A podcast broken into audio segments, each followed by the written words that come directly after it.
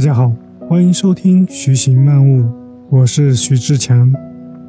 今天是《徐行漫悟》的第二十七期节目。这是一档记录分享有关个人成长、思维迭代的播客节目，提倡通过简单重复的系统行为，借助时间的复利，达成一个又一个人生里程碑，并自动无限前行。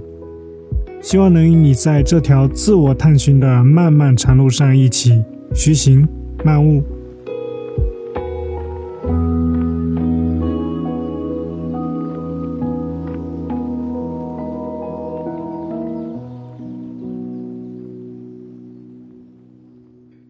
今天我要分享的是二零一九年山姆奥特曼写的一篇文章，题目叫《如何成功》。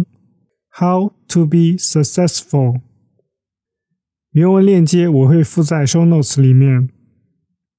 这篇文章，奥特曼结合了自己接触过众人的经验，给出了对创业者的忠告和人生建议。我认为对普通人同样非常有启发。他讲了复利、专注、自信等等话题。他说的不是一般意义上的个人成功，也不是一般意义上的做生意，而是一种修行，是如何在思想和行动上最大化你的潜能。这是一篇未来很长一段时间，我想我会反复阅读学习的文章。在开始分享文章之前，首先我先介绍一下山姆奥特曼。以便大家更好的理解，山姆奥特曼，OpenAI 的 CEO，AIGC 变革者 ChatGPT 就是这家公司的产物。他被《时代》杂志评选为2023年年度 CEO。奥特曼1985年4月出生于一个美国犹太裔家庭。八岁就有了自己的电脑，并开始接触编程。二零零五年，奥特曼在斯坦福大学计算机系上大二的时候，创办了一家公司叫 Looped。为了全力做好这家公司，奥特曼直接从斯坦福退学了。奥特曼在二零一四年到二零一九年期间担任 YC 的 CEO。YC 是一家风险投资公司。他把风投的机制做了一个系统性的革新。YC 提供了一个创业公司训练营，每年搞两次训练营，每次有上万家公司申请，只会录取两三百家。一旦被录取，YC 就会给你提供十二点五万美金的种子资金，换取你的百分之七的股份。从 YC 毕业的所有公司的总市值已经接近一万亿美元。YC 已经孵化出像 Airbnb、Dropbox、Coinbase 等大名鼎鼎的公司。二零一九年，奥特曼辞去了 YC 的 CEO 的职位，成了 OpenAI 的 CEO。然后就是这几年的传奇了。二零二三年十一月十七号被公司董事会开除，并于二零二三年十一月二十一号重新以 CEO 的身份。回归 OpenAI，二零二四年一月与男友奥利弗·穆赫林在夏威夷结婚。互联网奠基人之一、硅谷教父保罗·格雷厄姆就在一篇文章中写道：“他在给创业公司提建议的时候，最喜欢引用两个人的话，一个是乔布斯，一个就是山姆·奥特曼。”他说。对于设计问题，我会问乔布斯怎么做；而对于战略和野心问题，我会问山姆会怎么做。格雷厄姆写这篇文章是二零零九年，那一年山姆奥特曼才二十四岁，而格雷厄姆比他大了整整二十岁。好，介绍完了山姆奥特曼的一些简历，那我们就来一起听一听。奥特曼对于如何成功的建议吧。以下是原文的翻译。我观察了成千上万的创业者，并对如何赚取大量的金钱以及如何做出非凡的创造进行了大量的思考。大部分创业者在创业初期通常都极度渴望赚钱，但到了创作中后期或者最后，都会追求做出卓越的创造。以下是关于如何创造更多成功的十三个思考。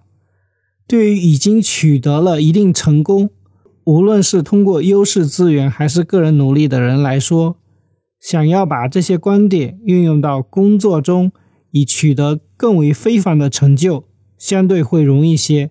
但很多内容也是适用于大部分人的。第一，复利效应。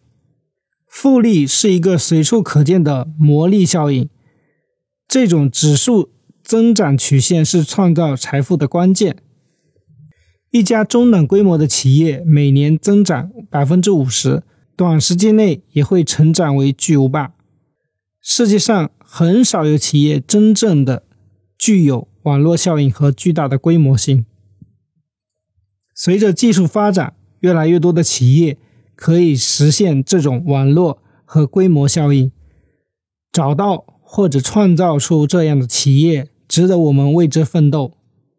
如果你希望个人成长也遵循这条指数曲线，你应该朝着不断向上且向右的方向延伸发展。最重要的是，努力找到具有复利效应的职业。大多数职业发展趋势。都是线性的，相信你也不会想要从事一个做两年跟做二十年结果都差不多的职业。你应该始终保持高水平的学习速度，随着职业的发展，通过学习利用资本、技术、品牌、网络效应和人员管理等杠杆，让工作的每个环节都有越来越多的产出。对于成功，每个人都有自己的定义，可以是金钱、地位，或者对世界的影响力。努力取得更大的成功，比如给存款后面多增加一个零，意义非凡。为了能让自己取得更大的成就，我会不惜花大量的时间在不同的项目里寻找可能的机会，并且我总是希望找到一个。一旦取得成功，就能让我达到人生巅峰的项目。大多数人都会被线性发展的机会所绑架，我们应该勇于放弃小机会，选择具有潜在变革的大机会。在商业上，无论是公司业务还是个人职业，我认为最大的优势是长远的思考力。以及对世界不同系统组合有相当的认知。复利增长最为关键的是长期，时间越长，复利越明显。实际中，很少有人能够真正拥有长远的目光，但能做到的人，总能获得市场丰厚的回报。只要你相信指数曲线复利效应。保持一定的耐心，你终将收获惊喜。第二，自信自强，自信的力量极其强大。我所认识的最成功的人，没有不自信的，并且都自信到妄自尊大的地步。培养自信越早越好。当你判断越来越准确，并且不断取得成果时，你就会变得越来越相信自己。如果不自信，你很难让自己看到不一样的未来。对未来拥有坚定的自信，才可能产生有价值的创造。我记得多年前，埃隆·马斯克带我参观 SpaceX 的工厂，他详细讲述了制造火箭的每一个环节。让我印象最深刻的是，当他谈到。将大型火箭送往火星的时候，脸上那坚定十足的表情。当我离开的时候，就在想，嗯，这就是坚定信念的标杆。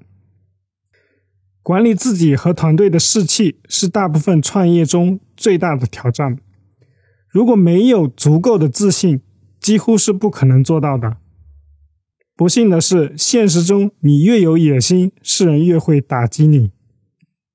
对于大多数取得非凡成功的人，当大家普遍认为他们是错的时候，他们对未来的判断至少有一次会是真正对的。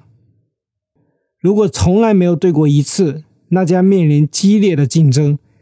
并难以取得巨大的成就。自信必须是自我意识相平衡。我曾经讨厌任何形式的批评，并主动回击这些声音。现在，我会先假设对方的评论是对的，并耐心倾听，然后再决定对该评论是否采取任何行动。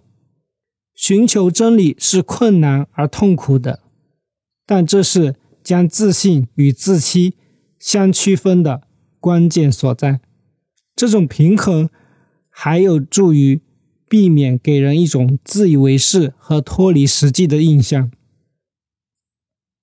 第三，独立思考，创业很难教授，因为原创思维很难教授，学校也不致力于教授独立思考。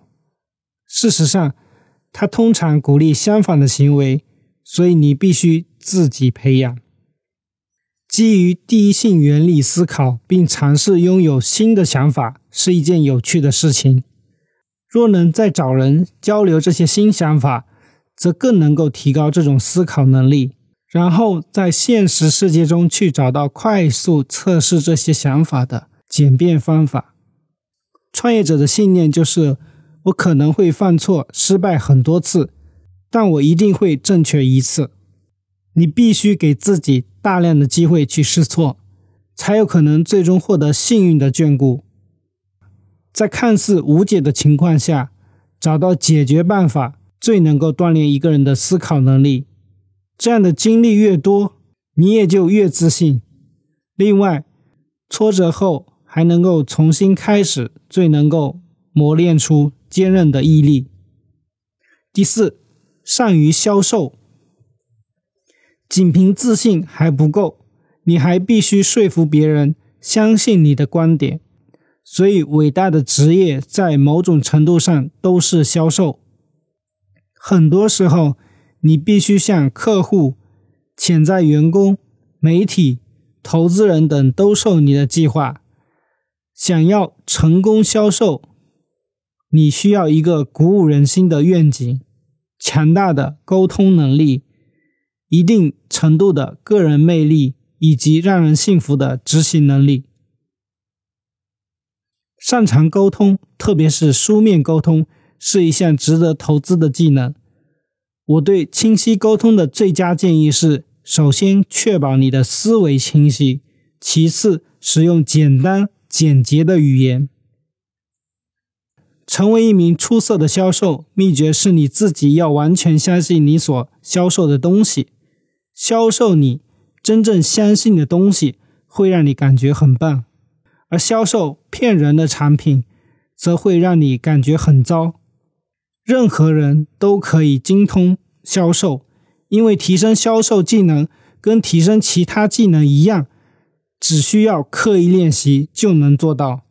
但由于某些原因，可能销售给人印象不太好，很多人觉得销售很难学。我自己总结了一个重要的销售技巧，就是任何重要的场合都要亲自出席。在我的事业初期，我总是会飞往各地出差，很多时候其实没有必要自己跑，但因为我在场，才给我。带来了事业上的三次重大转折点。要是我没有去，可能就不会出现这些转折。第五，敢于冒险。大多数人高估了风险，低估了回报。你不可能总是对的，有可能尝试几次都是错的。但通过适当冒险去做更多的尝试，才有可能正确。并且随着你尝试的越多，你适应能力也越快。在职业生涯的早期，冒险通常更容易，因为那个时候你没有太多东西可以失去，但却可以学到很多东西。一旦你觉得很容易就能履行一些基本的责任后，你应该尽可能的去尝试一些冒险，比如去寻找这样一些冒险的机会。如果你做错，只会损失一倍；但如果成功，则能够获得一百倍的回报，并不断加大投入。然而，也不要在好机会上迷恋太久。在 YC。我经常会注意到那些在谷歌和 Facebook 工作了很长时间的创始人存在一个问题：当人们习惯了舒适的生活、可预期的工作，并在相应的行业取得一定的成功和声誉时，就很难离开这一切。而令人难以置信的是，人们总能根据明年的工资来调整。相应的生活方式，即使是离开了，回头的诱惑也很大。这是因为人性使然，人们往往更容易满足短期既得利益，而难以忍受长期利益的等待。只有当你真正离开那些循环往复的生活，你才可能有机会跟随直觉，把时间花在真正有趣的事情上。最有效的方式就是在一定衡量之后，尽可能一直保持简单且灵活的生活方式。第六，正确专注。专注是工作的倍增器。几乎我遇到的每个人都受益于多花时间思考应该在哪些方面投入专注。重要的不是工作多久，而是选择正确的工作。太多的人把时间浪费在无关紧要的事情上。一旦你确定要做的事情，就应该把这件事情列为优先项，然后通过持续努力迅速完成它。我还没见到过一个行动迟缓的人取得任何较大的成功。第七，努力工作。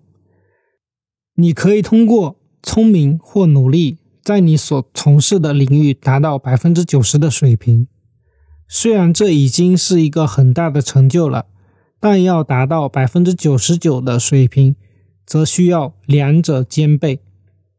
因为你会面对很多非常有才华的人，他们不仅有很好的想法，而且愿意付出数倍的努力去实现这些想法。极致。做事的人会取得极致的结果。是否加倍努力工作，需要我们做出极大的平衡取舍。即使决定不那么努力，也并没有错。毕竟工作不是生活的全部，但付出巨大努力工作的确有很多好处。多数时候，量积累到一定程度。产生巨大的势能后，才会发生质变。成功亦是如此。真正有意义且能够带来最大乐趣的，就是找到自己的目标，发挥自己的天赋特长，让个人影响力超越自我，产生更深远的意义。最近，一位 YC 的创始人说，他离开大公司以后。努力工作以挖掘自己最大潜力，结果惊讶的发现自己变得更加快乐、更加充实。这种努力值得庆贺。不知道为什么，努力工作在美国的某些地区变成了一种不好的事情，但在世界其他地方情况却不尽如此。那些企业家所表现出来的能量和动力。正迅速变成全世界新的标杆。你必须要找到能让你全力以赴又不觉得累的工作方式。不同的人有不同的办法，但最有效的方法莫过于找到你热爱的事业，并跟你喜欢的人一起努力工作。我认为那些假装不用生命中大部分时间努力工作而取得巨大成功的人是在误导别人。实际上，努力工作的耐力是可以预测长期成功的最重要因素之一。最后一点关于努力工作的思考是，在职业生涯的初期就应当努力工作，这样才有复利效应。你越早开始，就越能够取得丰厚的收益和回报。而且大多数情况下，因为年轻，你没有太多其他责任。就更容易专注于努力工作。第八，勇于创新。我认为做一家困难的创业公司，比做一家容易的创业公司更容易。人们更愿意加入令人振奋的事业，并希望自己的工作得到重视。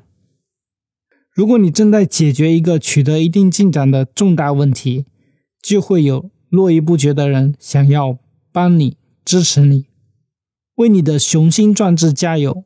去做你真正想做的事情，不要怕。如果大家都竞相模仿创业，而你想要做创新改变世界的公司，那就直接做，不要再犹豫。跟随你的好奇心，让你振奋的事情，通常也会让其他人感到兴奋。第九，坚定愿力。有一个天大的秘密，那就是很多时候你可以按照你自己的意愿去改变世界。大部分人甚至都没有试过，就理所当然的接受现实的一切。要知道，每个人其实有着巨大的潜能去做任何改变。自我怀疑、过早放弃、不够努力等，阻止了大多数人去挖掘、实现自己的潜力。全力去做你想做的事情，虽然不一定成功。失败也确实令人痛苦，但只要你行动、努力去做，一旦有结果，必将是出人意料的成功。凡是那些说我会一直坚持下去，无论遇到什么挑战，我都会解决它，直到成功。只要真的那样去做，最终都会取得成功，因为他们坚持的时间足够长，幸运便会不期而遇。Airbnb 的成功就是活生生的一个例子。他们创业过程中许多励志的故事，例如信用卡塞满九个槽位的三环活页夹，像孩子们用来装棒球卡一样多；每餐都吃一美元店的谷物，与强大的既得利益体进行一次次斗争等等。我不建议你去模仿他们，但他们真的就这样坚持到幸运的最终降临。要做到意志坚定，你还必须得乐观。这应该是可以通过实践习得的积极个性。我还没见过一个悲观的人取得了多大的成功。第十，竞争壁垒。大部分人都知道，越难被对手竞争的公司越有价值。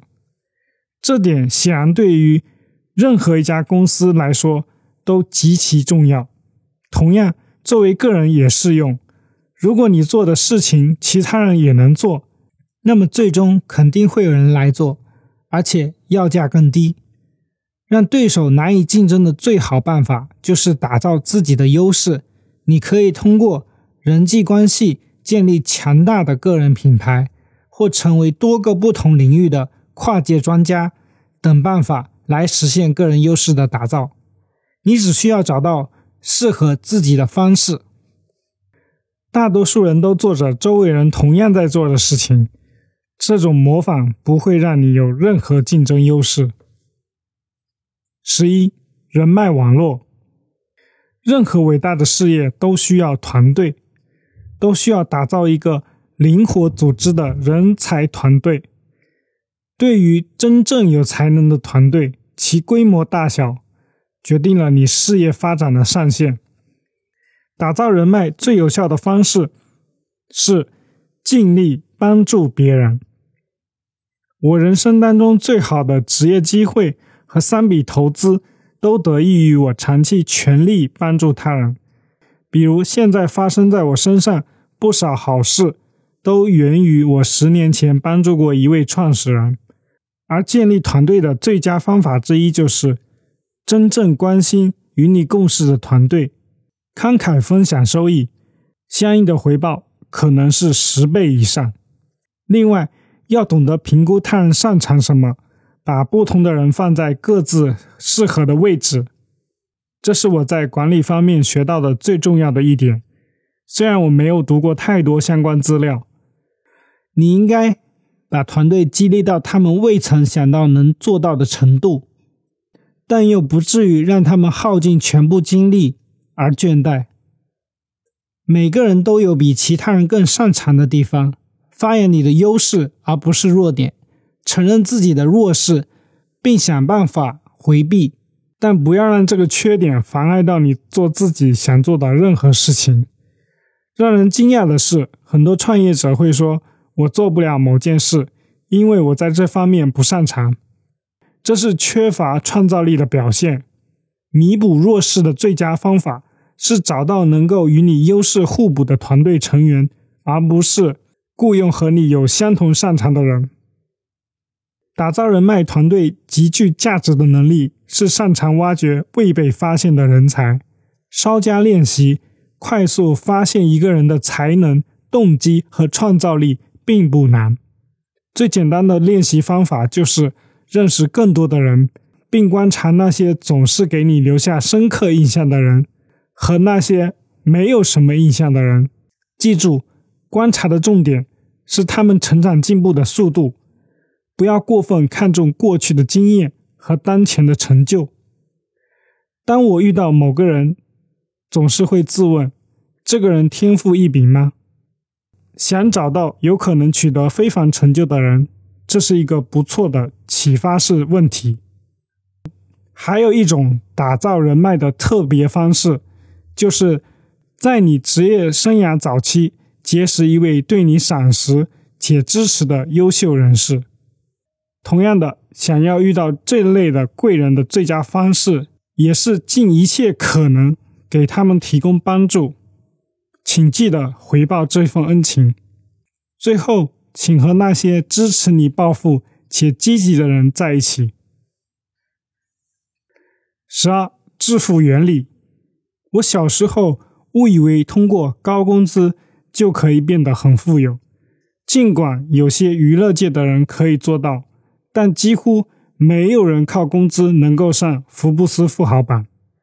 真正能让你变富的，是拥有那些价值快速增长的东西，可以是一家企业的股权、房产、自然资源、知识产权或其他类似的东西。总之。必须是这些东西的拥有权，而不仅仅是出售你的时间。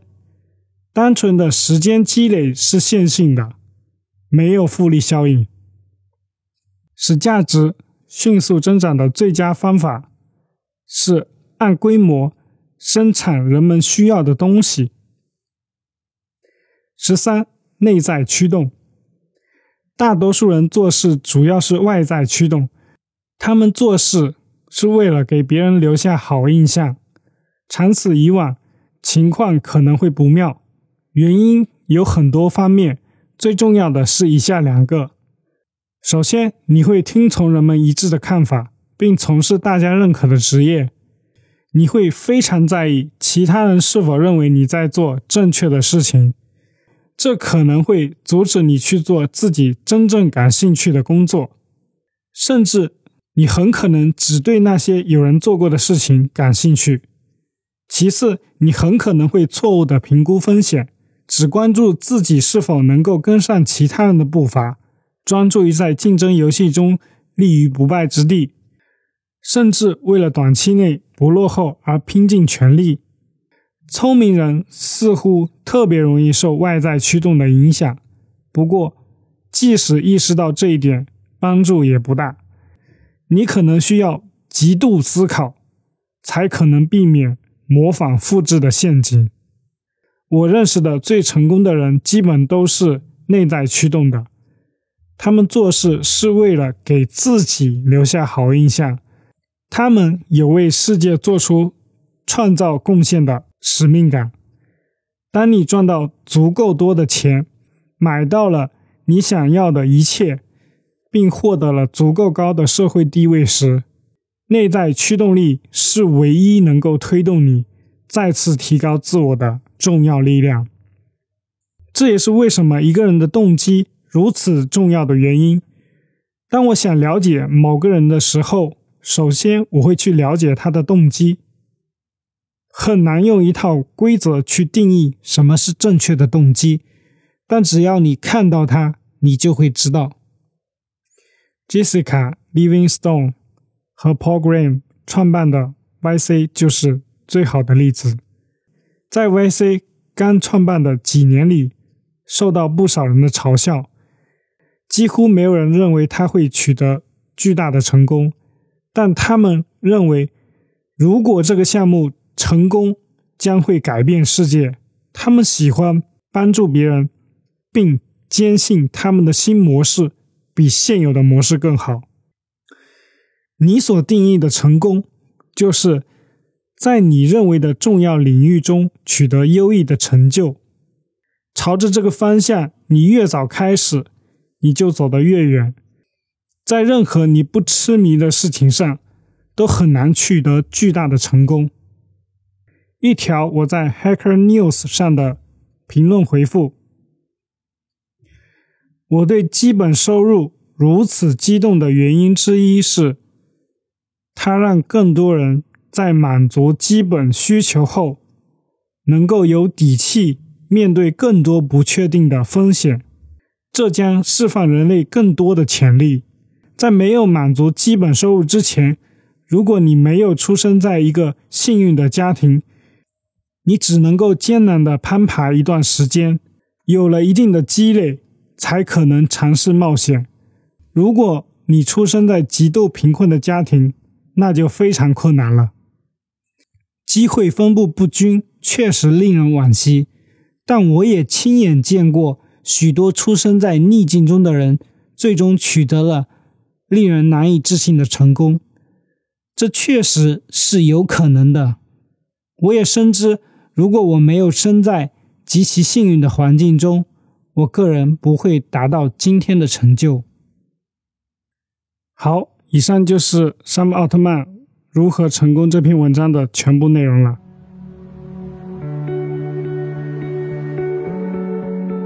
本期播客就到这里了，希望能够对你有一点点启发，也欢迎评论、订阅、分享。感谢你的聆听。我们下期再见。